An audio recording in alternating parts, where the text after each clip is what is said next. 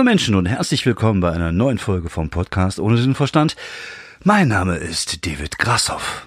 Äh, aber so zum Warmwerden noch mal eine kleine Anekdote. Ich mag so, so, so kleine Anekdoten, die ich immer sehr äh, interessant. Ich, ich war mal damals, war in den, äh, ich glaube, Mitte der 80er Jahre, war ich beim Kollegen und wir haben an seinem 386er PC Elite gespielt. So ein äh, Oldschool-Weltraumspiel. Und er hatte, wir saßen dann da und sein Bett, sein Kinderbett haben wir noch so hinter uns und da war neben dem Bett war so eine Schlumpf-Plüschpuppe. Und ich habe die da genommen, so ein bisschen gespielt, auf den Knien gehabt und so und er guckte auch schon immer so runter. Und dann habe ich die so hochgehoben und habe gesehen, dass unten unter ein Loch ist.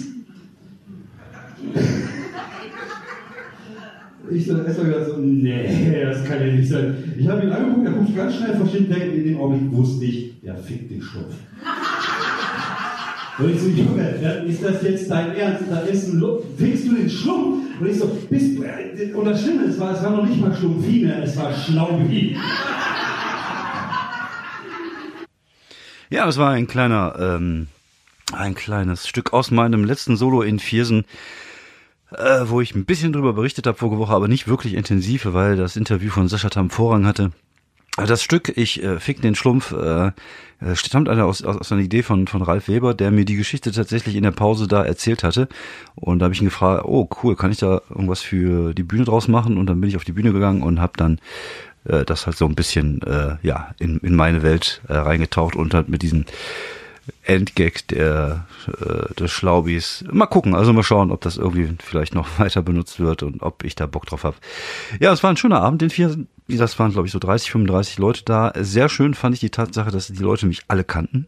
Das heißt, es ist auch keiner in der Pause gegangen hat man manchmal schon, dass Menschen einfach in der Pause dann abhauen, weil äh, sie das nicht gut finden, was man macht. Kann ja passieren, shit happens halt, ne? Das äh, gehört halt mit dazu. Manchmal äh, geht man irgendwo rein und hat auch keine Ahnung, was da einen erwartet. Und wenn es scheiße ist, dann muss man halt gehen. Das ist, ist so. Und das ist halt auch bei Comedy so. Aber das waren halt äh, alles Leute, die mich kannten, die wussten, was ich mache und das ähm, hat richtig, richtig viel Spaß gemacht. Ich hatte einen richtig schönen Abend und äh, was mich sehr gefreut hat, ist tatsächlich, dass ich ähm, keine Slam-Texte gelesen habe. Also ich glaube, eine Zugabe habe ich nochmal gelesen. Aber vorher nur die Listen und die Dias noch gemacht und alles andere war halt Stand-up und es war richtig schön, hat Bock gemacht, hat Spaß gemacht, ein paar neue Sachen ausprobiert. Und ähm, so kann ich einfach sagen, dass sich das Solo die letzten vier Vorpremieren gut entwickelt hat. Ähm, zu einer Stelle hin, wo ich jetzt einigermaßen zufrieden damit bin. Also ich bin jetzt nicht mega zufrieden und super zufrieden, aber ich bin zufrieden damit. Und jetzt gucke ich halt, was ich damit mache. Weil, wie gesagt, Solo ist halt echt immer hartes Brot. Das Thema hatten wir, glaube ich, beim letzten Mal auch und des Öfteren auch schon. Ich sollte ja eigentlich auch jetzt äh, für den Kollegen ähm, Andreas Eber hier in Wuppertal äh, Support machen hat nicht geklappt, weil wenig Karten äh, verkauft worden waren. Ich glaube, für meine für mein Bühnenjubiläumsgedöns, was ich jetzt so im kleinen Kreis machen wollte, in der Börse sind, glaube ich, zwei Karten bis jetzt verkauft oder waren bis vor fünf Tagen nur zwei Karten verkauft. Und auch da ist halt die Überlegung, ich wollte es einen kleinen Kreis machen, wie gesagt, deswegen ja auch Foyer in der Börse, aber irgendwie, wenn ich dann zwei Leute da sitzen habe und sechs Freunde, ist das halt weiß ich nicht, ist halt blöd. Und dann äh, schenke ich mir das und schenke dem Personal das, dann haben die den Abend frei oder machen irgendwas anderes, keine Ahnung. Das muss halt einfach nicht sein. Und Solo ist halt einfach echt schwierig. Solo funktioniert tatsächlich nur, wenn die Leute dich kennen, wenn die Leute wissen, wer du bist, um extra zu dir zu kommen. Das heißt, du musst halt schon so einen gewissen Fame einfach haben, weil sonst ist das echt immer zähes Brot. Und alle Kollegen, die man fragt, die jetzt auch Solo-Programm haben, du hast so ein paar, die so den nächsten Next Level er erreicht haben, so auf, auf 100er, 200er äh, Seele gehen und die auch voll machen, aber es gibt halt einfach sehr viele, die einfach keine Ahnung haben. Manchmal haben die am Abend 80 und einen Tag später dann im Pusemuckel äh, acht Leute, wovon vier vom Laden sind. Und das ist echt hartes Brot und ähm, ja, ich muss es ja nicht machen. Ich habe ja einen Job, ich gehe arbeiten, ich habe mein, ich stehe in Not und Brot sozusagen. Ich mache das ja, weil ich Bock drauf habe und weil ich Spaß drauf dran habe an der an der Kunst und an Stand-up und deswegen äh, habe ich gesagt, ich mache jetzt erstmal das, was ich immer gemacht habe, also viele äh, Mixed-Shows und versuche besser zu werden, neues Material ausarbeiten und schreiben.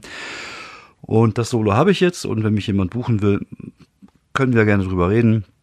Und äh, ja, mal schauen, wo sich das dann hinbewegt. Wie gesagt, ich habe das Ding, ich habe das Solo in der Hand. Ich weiß auch gar nicht, ob ich tatsächlich auch eine Agentur äh, jetzt haben will, die das äh, vertritt. Auch hier habe ich wieder in letzter Zeit äh, eher negative Sachen gehört in Sachen Agentur von Kollegen und äh, da bin ich ja generell ein bisschen vorsichtiger, weil ich es halt einfach nicht mag, wenn Leute mir sagen, was ich zu tun habe. Da bin ich, äh, das äh, kriege ich schon selber hin. Danke. Ja, vielleicht merkt ihr es, ich bin irgendwie stimmlich heute nicht ganz auf dem Höhepunkt. Ich, äh, wir hatten gestern Party, Geburtstag von der Frau gefeiert und irgendwie, äh, ich vertrage einfach nichts mehr. ich hatte, äh, ich glaube, sechs Bier, drei Rum Cola und drei Sambuka. Und äh, ja, jetzt habe ich heute keine Stimme mehr. Gut, kommt vielleicht auch von draußen rumhängen im Hemd. Ähm, Hals ist kratzig und ich fühle mich generell äh, wie, äh, als wenn irgendein Riese mich in die Ecke gebrochen hätte. Das, ich vertrage den Scheiß einfach nicht. Ich trinke auch super selten eigentlich. Und äh, auf der einen Seite ist es ganz cool, weil es halt günstig. Das heißt, ich bin echt, äh, nach drei Bier bin ich meistens schon angeheitert. Aber äh, auf der anderen Seite, wenn ich mal trinke und es ein bisschen mehr wird, dann äh, brauche ich echt drei Tage, um mich zu erholen. Also da merkst du halt einfach, dass du alt wirst und dass der Körper das einfach nicht mehr so mitmacht. Und ich hatte heute echt so, Hals ist zu und ich habe schon die ganze Zeit Tee getrunken. Problem ist halt, wenn ich jetzt Tee trinke, muss ich die ganze Nacht wieder pissen. Ich glaube, ich, keine Ahnung, vielleicht hänge ich mich gleich einfach hier in der Dusche auf oder steck den Kopf in die, in die Waschmaschine. Mal gucken. Aber vorher erzähle ich noch ein bisschen was. Ich habe ja hier eine Aufgabe. Ich habe hier diesen Podcast zu machen und zu erledigen und deswegen äh, werde ich, äh, wenn ich, wenn ich das mache mit der Waschmaschine oder mit der Dusche mache ich das, äh, nachdem ich diesen Podcast aufgenommen habe, geschnitten habe, beziehungsweise auf den Rechner gesetzt habe und hochgeladen habe, damit ich hier meine Schuldigkeit getan habe, euch vier Zuhörern gegenüber, die diesen Podcast regelmäßig hören. Wobei ich höre immer wieder Leute, die sagen, dass sie es hören, aber wie gesagt, viele Kilo Kollegen, Kilogen, viele Kilogen hören das. Und äh, letztens auch schöne Grüße bekommen von den äh, von Jan van Weide und David Kebe, die möchte ich gerne zurückgeben. Shoutout an das Hören, äh, auch ein sehr äh, schöner, äh, fluffiger Podcast der beiden Herren, David Kebekus und Jan van Weide, sowieso beides Kollegen, die ich sehr mag. Ähm, und äh, ja, hört mal rein, wenn ihr Bock habt. Äh, dann habt ihr demnächst auch vier Hörer mehr bei das Hören. Ja, ähm, worüber wollte ich heute eigentlich reden? Also eigentlich wollte ich heute eigentlich nur, äh, eigentlich wollte ich heute eigentlich nur, eigentlich, eigentlich nur, weil ich wollte einfach nur Selbstmitleid, glaube ich, versprühen, weil es mir jetzt scheiße geht. Nein, eigentlich wollte ich darüber reden, ähm, dass Professionalität auch in der Comedy relativ wichtig ist oder dass ich das als wichtig empfinde, dass gewisse Sachen das muss man halt einfach machen. Zum Beispiel früh genug absagen, wenn man irgendwie merkt, man kann nicht irgendwo hinkommen. Oder einfach auch pünktlich da sein. Und wenn man nicht pünktlich da ist, sich vielleicht auch mal melden. Und ähm, das, das Problem ist halt, wenn du ähm, wenn du, sagen wir mal, öfters zu spät kommst oder auch mal nicht kommst als Künstler und, und wenn du diese Vertrauensbasis äh, öfters mal gebrochen hast, dann spricht sich das natürlich rum und dann äh, wollen die Leute dich halt vielleicht einfach nicht mehr buchen, weil du halt einfach unzuverlässig bist. Was nützt mir der beste Künstler, der auf der Bühne alles weghaut, wenn er an dem Abend nicht da ist? Das ist halt tatsächlich so und es ist halt einfach unglaublich wichtig in dem Bereich, auch ein Stück weit Professionalität äh, zu haben.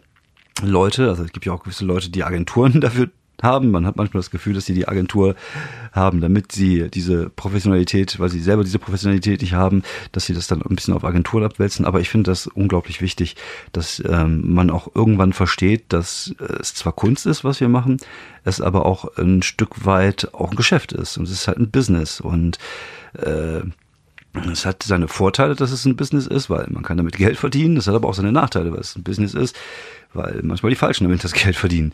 Und ähm, aber man muss halt selber schon gucken, dass man das Ganze auch so ein bisschen als Geschäft sieht, gerade wenn man ähm, das professionell machen möchte. Und da setze ich halt einfach voraus, dass halt ein gewisser Grad an Kommunikation da ist, dass das keine Ahnung, wenn jemand zu spät kommt, dass er sich mal kurz meldet. Wie gesagt, das machen die meisten. Ne? Ich möchte jetzt auch hier keinen namentlich nennen oder sagen, äh, du Ficker, du machst das nicht, sondern es geht darum, welche Voraussetzungen ich da so ein bisschen dran habe, wenn ich jetzt selber Veranstalter bin.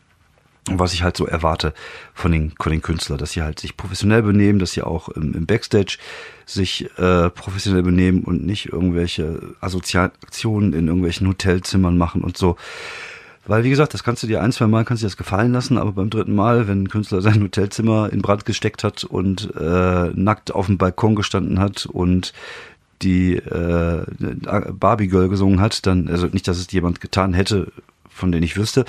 Ähm, aber wenn du das zweimal gemacht hast, dann findet das beim dritten Mal keiner mehr lustig und dann äh, bucht dich halt einfach keiner mehr. Wie gesagt, ich finde, für mich ist wichtiger, jemanden zu haben, wo ich weiß, der ist zuverlässig und der liefert ab. Also klar, du wirst natürlich für deine, für deine Show immer Leute haben, die auch abliefern, die die äh, eine gewisse Qualität haben. Das, äh, auch da ist es halt so, wenn du eine Show äh, zusammenstellst, also wenn du selber eine Veranstaltung machst, du guckst natürlich, dass du verschiedene Typen von Künstler hast, dass du verschiedene äh, Leute hast, aber die sollten halt schon wissen, was sie da tun auf der Bühne. Das ist halt schon recht wichtig. Und aber auf der anderen Seite würde ich jederzeit auf jemanden verzichten, der vielleicht einen Tick besser ist als jemand anders, wenn der andere aber einfach zuverlässig ist und einfach auch nett ist. Weil äh, die sind, das ist auch natürlich, man ist mal, man hängt natürlich immer nur kurze Zeit zusammen, dann irgendwie so zwei, drei Stunden ne, bei einer Show mit den Kollegen, aber es ist halt schon so, dass es halt äh, angenehmer ist, mit Leuten da zu sein, die man irgendwie mag und wo man irgendwie das Gefühl hat, äh, da, da stimmt die Chemie. Muss auch nicht immer mit allen so sein.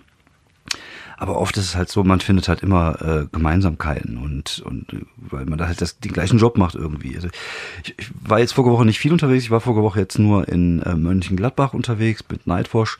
Ähm, nee, stimmt gar nicht, Mönchengladbach war die Woche davor. In Emmelshausen war ich. Oh, das war auch so ein Ding. Ich dachte mir, Emmelshausen, Fünfer Postleitzahl, ach, das wird schon nicht so weit sein. Ja, zweieinhalb Stunden bin ich dann gefahren, von Duisburg nach Emmelshausen runter. Das ist unterhalb von Koblenz. Aber geile Location, geile Crowd, die hatten richtig Bock und es hat auch richtig, richtig viel Spaß gemacht. Und da waren auch super nette Kollegen da. Ähm, äh, Do Serhan Dogan, Sertan Dogan, ich weiß gar nicht, tut mir leid, wenn es jetzt ein bisschen unhöflich ist, dass ich den Vornamen vergessen habe. Junet Akan war dabei und äh, Sven Benzmann. Serhat Dogan, glaube ich, heißt der. Und äh, war eine schöne Show, gut unterhalten. Mit Sven habe ich mich super unterhalten, mit Junet auch und auch mit dem Serhat. Wobei Serhat merkt man schon, es ist halt so eine, äh, das ist so die ältere Generation von Comedians. Ich finde, man hat äh, gerade im Moment ist, findet in der Comedy-Szene auch so ein gewisser Umschwung äh, statt. Äh, Im Positiven wie im Negativen. Und ich habe manchmal das Gefühl, dass so die Künstler, die das äh, schon seit 10, 15 Jahren machen, ähm, das auch so nicht immer alles positiv sehen, dass es halt so viel Nachwuchs gibt, wie es jetzt gibt. Und es halt oft zum Beispiel viele Shows sind, wo keine Gage genommen wird, beziehungsweise wo keine Gage gezahlt wird, sogenannte Hutshows oder wo überhaupt nichts ausgezahlt wird, die einfach alle umsonst sind, weil die dann irgendwie denken, das macht deren Geschäft so ein bisschen kaputt. Das wird in diesen Kreisen nicht gerne gesehen. Auf der anderen Seite ist das halt auch eine andere Art von Humor. Äh, es ist halt, äh, ich würde sagen, eher Entertainment-lastig als Stand-up-lastig. Also es ist halt dann oftmals sind die dann halt auch mit zehn Jahren mit den gleichen Nummern unterwegs und es ist halt eher äh, es funktioniert ja, aber es ist halt eher nicht das, was ich selber jetzt persönlich als Stand-up-Comedy bezeichnen würde. Und äh, wie gesagt, solange es funktioniert, ist es ja auch okay, hat es ja auch seine Bewandtnis, aber es ist halt ein anderer Schlag von Stand-up, der jetzt halt tatsächlich so kommt. Und dieser Stand-up ist halt, wird halt auch anders ausgearbeitet und da wird halt viel auch auf der Bühne ausgearbeitet und dadurch entstehen halt diese Open-Mic-Dinger. Das ist ja für mich auch wichtig, einfach irgendwo hinzugehen und nicht zu wissen, okay, du kriegst jetzt 150 Euro, du musst liefern, sondern du kriegst nichts oder du kriegst vielleicht einen Zehner aber dafür kannst du halt machen, was du willst. Du kannst halt dein, dein Zeug ausprobieren, dein Zeug rundspielen. Das ist halt, wie gesagt, das hat all seine Vor- und Nachteile. Klar, es ist natürlich scheiße, dass äh, äh, ja man als Künstler vielleicht nicht bezahlt wird, obwohl da gerade 100 Leute in einem Raum sitzen und die einen feiern. Aber trotzdem auf der anderen Seite ist es halt für uns die Möglichkeit, dann halt auch neues Material auszuarbeiten, wo, wo wir halt besser werden können und dann halt die größeren Shows spielen können, wo wir auch wiederum Kohle verdienen können. Also es ist halt, es hat halt alles so seine, seine Pros und seine Kontras und da steht, glaube ich, jeder Comedian steht da anders gegenüber dieser Thematik. Ich für mich, für meinen Teil, ich sehe diese Open Mic Szene jetzt nicht als so schlimm an. Ich finde, das ist ein wichtiger Bestandteil inzwischen, einfach um Nachwuchs äh, ranzuziehen, um, um damit sie sich ausprobieren können. Es erinnert mich so ein bisschen auch an das, was vor zehn Jahren in der Slam-Szene aus ähm, gekommen, äh, hochgekommen ist, dass jeder, jede Stadt plötzlich seinen Slam hatte und super viele Newcomer da waren und es hat der Szene ja auch gut getan und ich glaube tatsächlich, dass das gleiche auch mit der Comedy ist. Und ich bin eh der Meinung, dass sich irgendwann halt die Spreu vom Weizen trennt. Das heißt, du hast, irgendwann wirst du die Leute haben, die gut sind und die, äh, die stark sind, die werden sich durchsetzen und die Leute, die nicht witzig sind, die werden sich halt nicht durchsetzen. Und äh, ich glaube, das hat auch, klar, wenn du mehr Leute hast, ist natürlich die Gefahr in Anführungsstrichen größer, dass dann viele Leute sind, die besser sind. Aber ich glaube tatsächlich, das hält sich einigermaßen die Waage. Und es gibt ja auch einen größeren Markt. Man merkt es ja momentan auch an diesen ganzen Mixed-Shows, die gut funktionieren. Äh, ich, auch ich profitiere eher davon mit den Shows in Viersen und in Wuppertal, diese Vollkontakt-Shows. Und äh, ja, also ich für meinen Teil mag, finde diese Entwicklung recht cool, super interessant und ich mag sie auch und ich freue mich, dass ich ein Teil dessen sein kann und ich äh, hoffe, dass ich nicht selber irgendwann mal so äh, muffige Altherren-Comedy mache. Mal gucken, wie gesagt, mal schauen, äh, wo der Weg hinführt. Aber ich mache es einfach gerne und ich merke halt auch einfach, dass ich coole Ideen habe und naja, Schlümpfe zu ficken ist jetzt keine coole Idee. Aber es ist halt witzig, mir gefällt sowas. Äh, mir macht Spaß. Und von daher, äh, ja, äh, kann ich damit leben. Und ich mache weiter. Keine Frage. Ja, ich schlumpfe. So, ähm, eine Empfehlung. Habe ich irgendeine Empfehlung? Ich habe äh, habe ich irgendwas geguckt die letzten Tage. Ich bin gerade echt ein bisschen durch. Deswegen äh, fällt mir das Nachdenken auch recht schwer. Ich äh, habe auch den Großteil des Nachmittags einfach nur auf dem Sofa gelegen und vor mich hin vegetiert. Ich äh, kriege gerade Durst und ich freue mich gerade sehr, sehr, sehr, sehr auf ein eiskaltes Glas Cola. Kennt ihr das so? So, so ein richtig schönes kaltes Glas Cola ist echt verdammt lecker und erfrischend. Also, sobald Cola warm ist, kann man die nicht trinken, da kann ich auch mein eigenes Urin trinken. Aber so richtig leckeres, kaltes Cola-Getränk kann schon was. Da fällt mir ein bei, bei richtig, äh, nur mal so nebenbei, meine Tochter guckt jetzt gerade irgendwas, äh, meine Tochter spielt gerne Minecraft, die ist sieben und die baut halt ganz gerne und wir lassen ihr das halt immer mal, immer so ein Schönchen machen, aber bei mir am Rechner. Und jetzt guckt sie sich halt auch irgendwelche komischen Minecraft-YouTuber an und es gibt einen so einen Typ, Epic irgendwas heißt der, Epic Stun oder irgendwie so heißt der den hat sie sich letztens angeguckt und ist halt er und so eine Freundin von ihm, Katha. Mein Gott, das war, der hat irgendwie keine Ahnung wie viele Tausende von Views und er redet die ganze Zeit so, als wenn er ein bisschen doof wäre. Das ist aber richtig, richtig gut hier. Oh, der ist aber böse. Oh, ist aber richtig, richtig voll hier. Und er sagt immer dieses richtig, richtig, boah, das macht mich voll aggressiv. Äh, zieht euch das mal rein bei YouTube Epic Stun Minecraft Videos. Und wenn ihr, wenn ihr Bock habt, keine Ahnung, Menschen einfach mal zusammenzuschlagen, wahllos in der Innenstadt, guckt euch das eine Stunde vorher an. Danach habt ihr genau die richtige Stimmung, um das zu machen. Danach seid ihr richtig, richtig gut drauf. Und dann könnt ihr in die Stadt gehen und die Leute auch richtig, richtig geil in die Fresse hauen. Ja, wie gesagt, Epic Stun, schaut euch das mal an. Meine Empfehlung für euch. Schaut euch Epic Stun an. Minecraft-Videos. Das ist richtig, richtig geiler Stuff. Und danach seid ihr garantiert so aufgeladen, dass ihr auch Bock habt auf ein eiskaltes Glas äh, Cola, so wie ich das habe. Eine letzte Sache, die ich noch loswerden wollte, was mir gerade so ein bisschen auf den äh, auf den Fingern brennt, ist diese Geschichte mit Greta Thunberg, die gerade so irgendwie rumgeht. Ich habe da in meiner Timeline ja die Leute, die sie super geil finden, dann habe ich die Leute, die sie super scheiße finden. Und äh, ich finde es eigentlich auch eher positiv, was sie macht. Und diese ganze Schulschwänzer-Geschichte ist mir auch einfach zu hohl. Wir haben es damals auch gemacht mit dem Irakkrieg.